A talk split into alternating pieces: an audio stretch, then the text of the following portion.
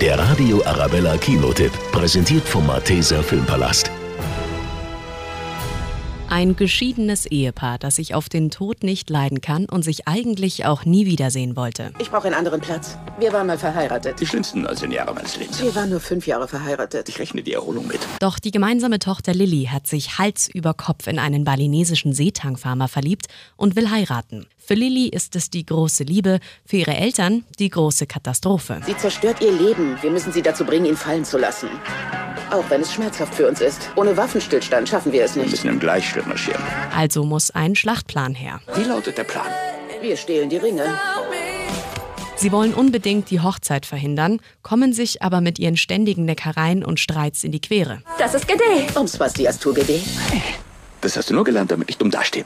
Das kriegst du auch ohne mich hin. Aber wie man weiß, was sich liebt, das neckt sich. Ob auch das Happy End kommt, das lasse ich gerne offen. So viel sei aber gesagt. Ticket ins Paradies ist genau das, was man von einer romantischen Komödie erwartet. Der Radio Arabella Kinotipp. Kinotipp.